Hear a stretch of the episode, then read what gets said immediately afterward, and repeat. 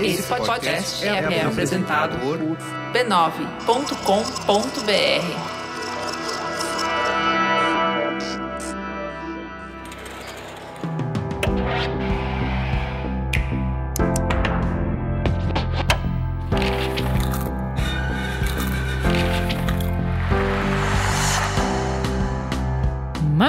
Mamileiros e mamiletes, bem-vindos, bem-vindas, bem-vindes ao nosso espaço de reflexão a partir de produções culturais.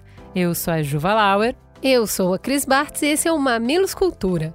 Vem que hoje a gente vai falar de Coda, o vencedor do Oscar de melhor filme de 2022.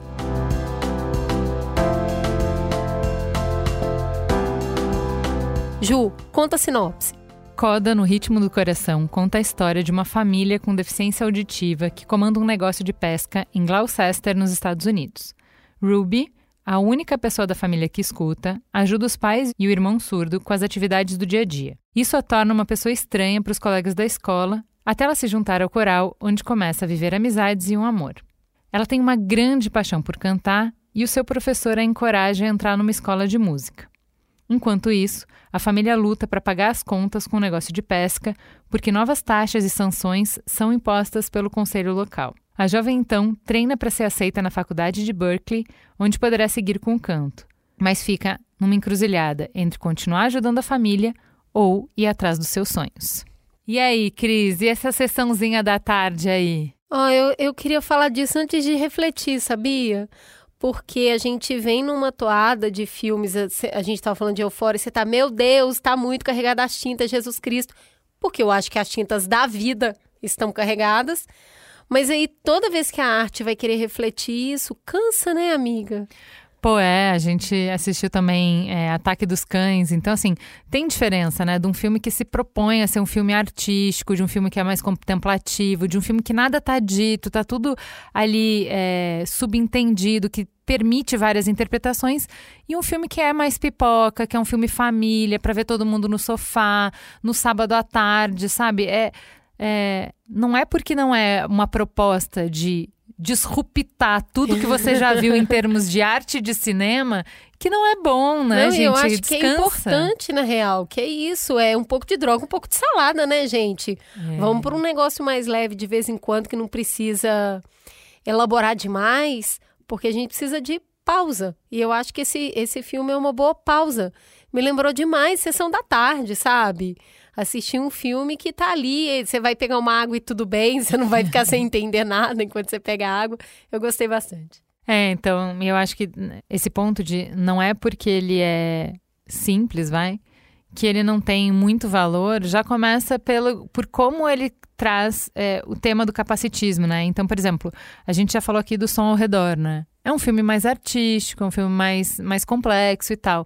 Aqui é um filme para todo mundo assistir. Então, talvez o som ao redor muita gente não assista, não dê conta, não se sinta atraído. Esse não. Esse é para todo mundo. É para família, é para é... vovó, é para tio. E aí o que que acontece? Desse jeito, ele sendo leve e universal, ele consegue expandir o horizonte de todo mundo que está assistindo, né?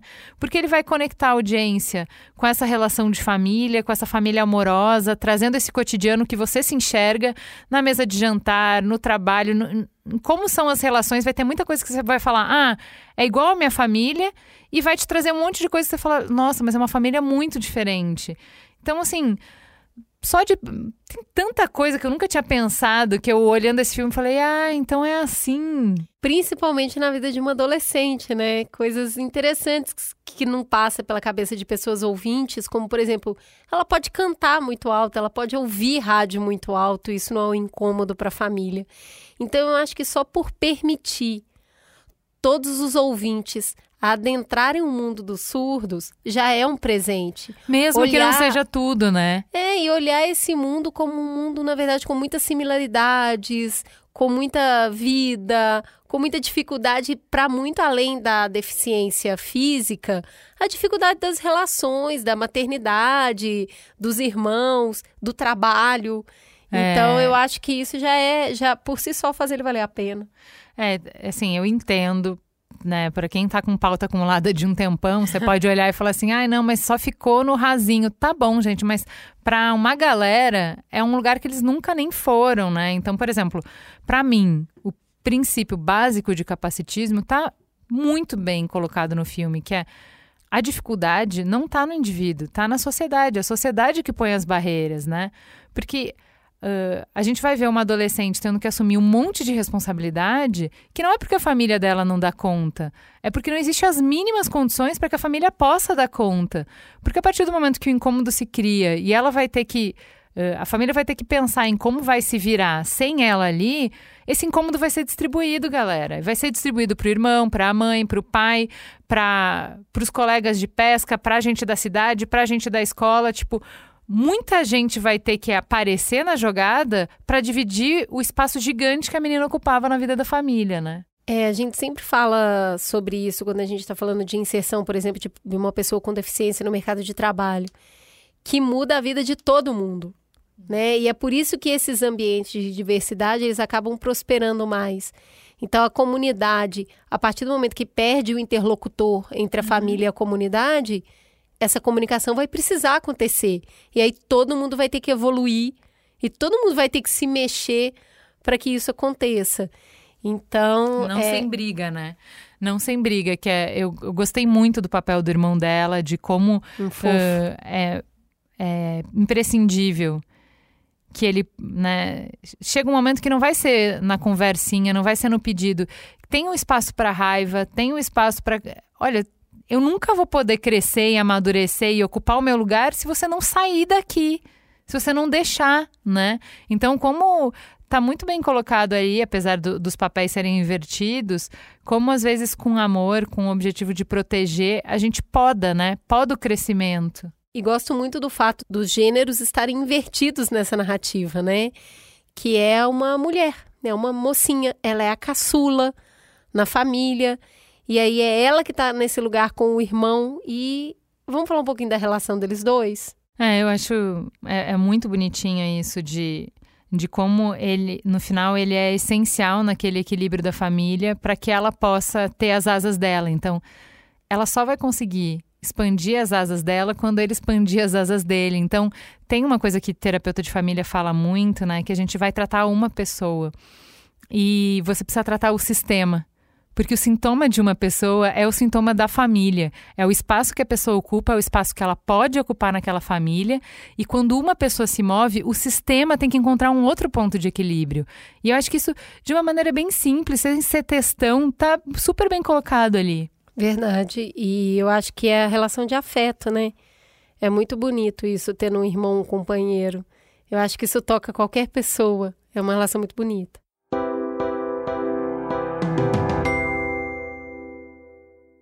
E aí, Cris, é, falando de relação, acho que o centro da, da narrativa tem, claro, tem um irmão e tal, mas com os pais é muito legal. E aí, essa, essa dificuldade, né, de como a mãe entra mais em conflito com ela, uh, por essa identidade longe da árvore, né? Então, assim, a cena delas brigando, disputando, de que a mãe não é possível que você vai se rebelar contra mim, justo, querendo cantar. É só pra me afrontar. E é muito bom, porque assim, quem não ia pensar isso, né? Como que você não vai ler um desejo da sua filha como uma afronta? A gente faz isso o tempo inteiro de achar que ela tá fazendo só para te afrontar. Não é, é quem ela é, cara. É, O Longe da Árvore, para quem tá chegando agora, é um livro que eu e Juliana lemos e virou uma bíblia, assim, de reflexão sobre relações. É, do Andrew Salomon e um dos capítulos é destinado a pessoas surdas.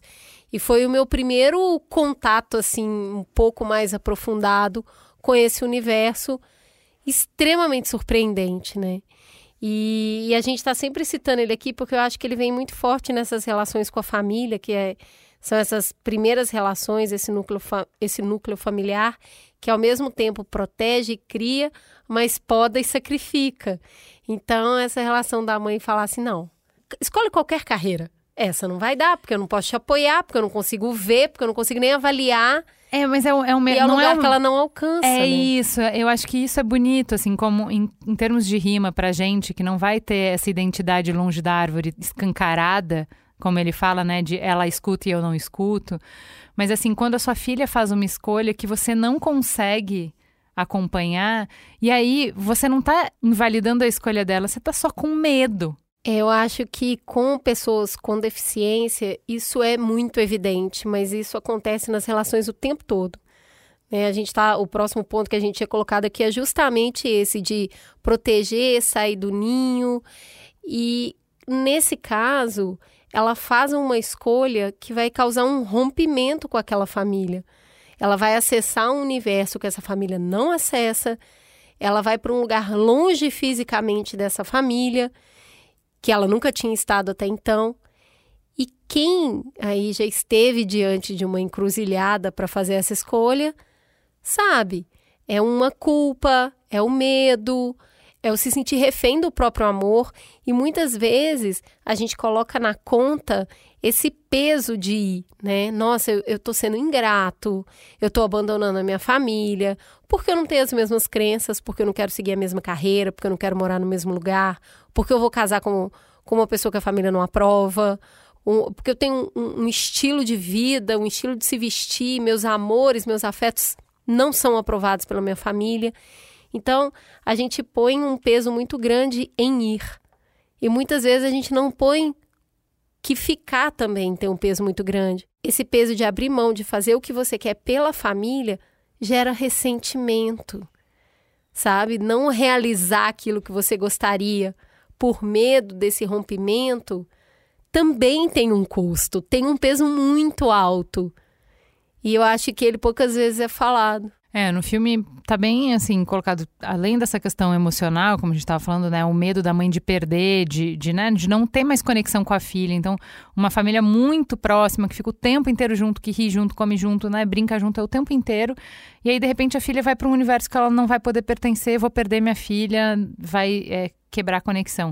Além disso, tem essa coisa toda que a Cris está falando de consequência, né? Se eu sou arrimo da minha família, se sou eu que traduzo o médico, se sou eu que negocio a grana que a gente depende para pagar o aluguel e tudo, como que vai ser quando eu não tiver? Então, acho que essa dinâmica familiar, né?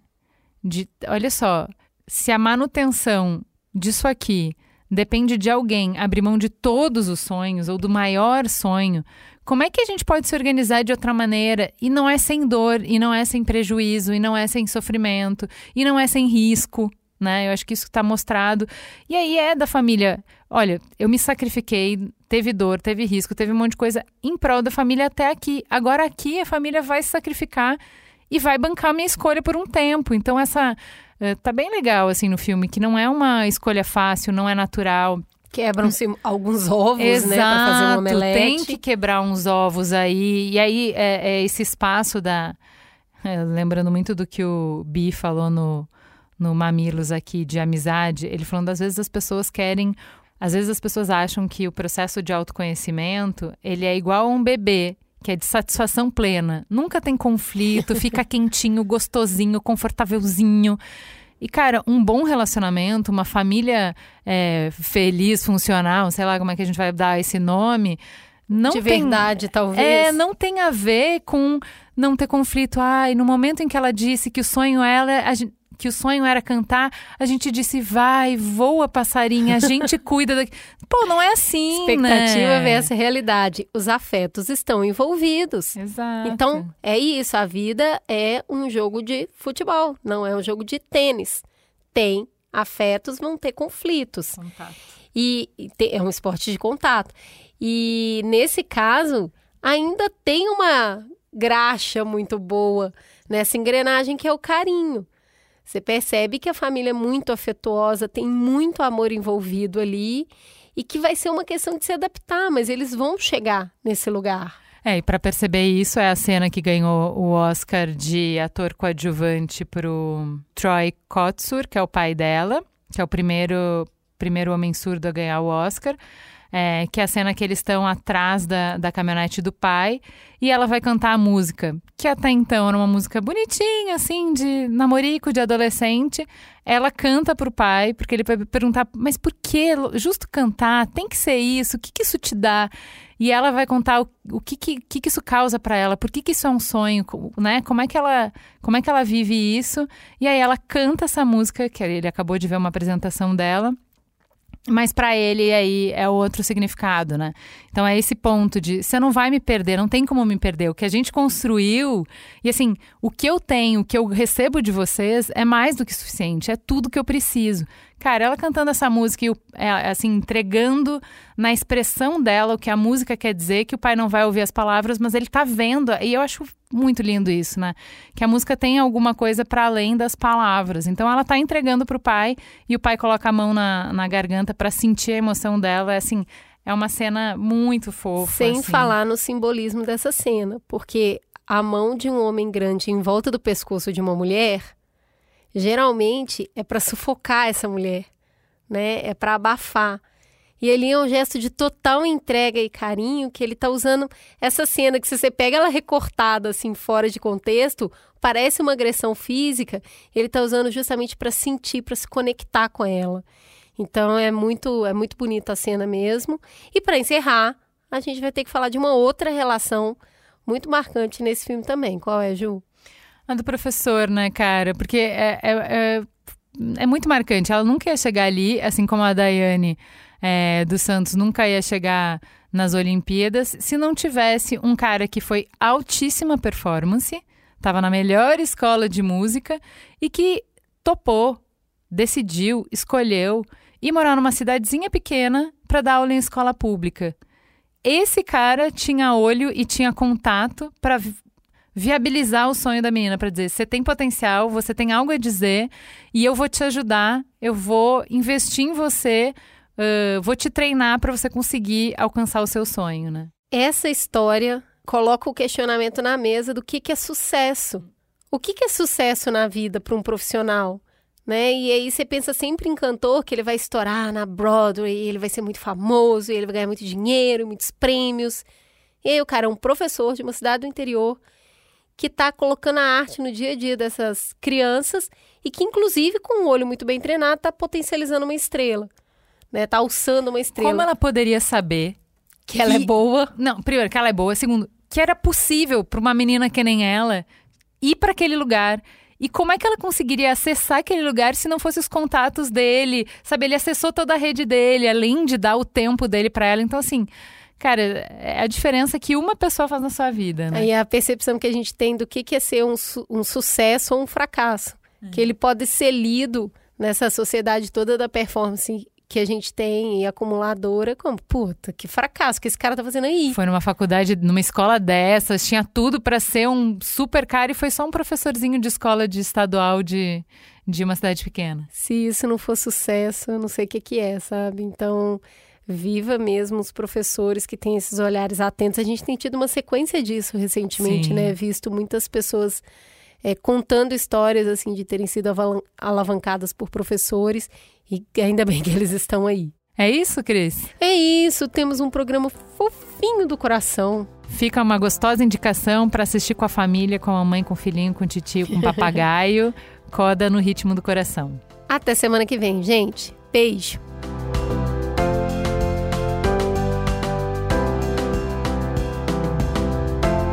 Mamilos é uma produção do B9. Apresentação de Cris Bartz e Juva Lauer. Para ouvir todos os episódios, assine nosso feed ou acesse mamilos.b9.com.br. Quem coordenou essa produção foi Beatriz Souza. O apoio à pauta e pesquisa foram de Iago Vinícius e Jaqueline Costa. A edição é de Mariana Leão e as trilhas sonoras de Andy Lopes. A capa é de Elodângelo. A curadoria dos programas de história é realizada por Deia Freitas. A publicação fica por conta de AG Barros. O B9 tem direção executiva de Cris Bartz, Juva Lauer e Carlos Merigo. E o atendimento e negócios feito por Raquel Casmala, Camila Maza e Thelma Zenaro.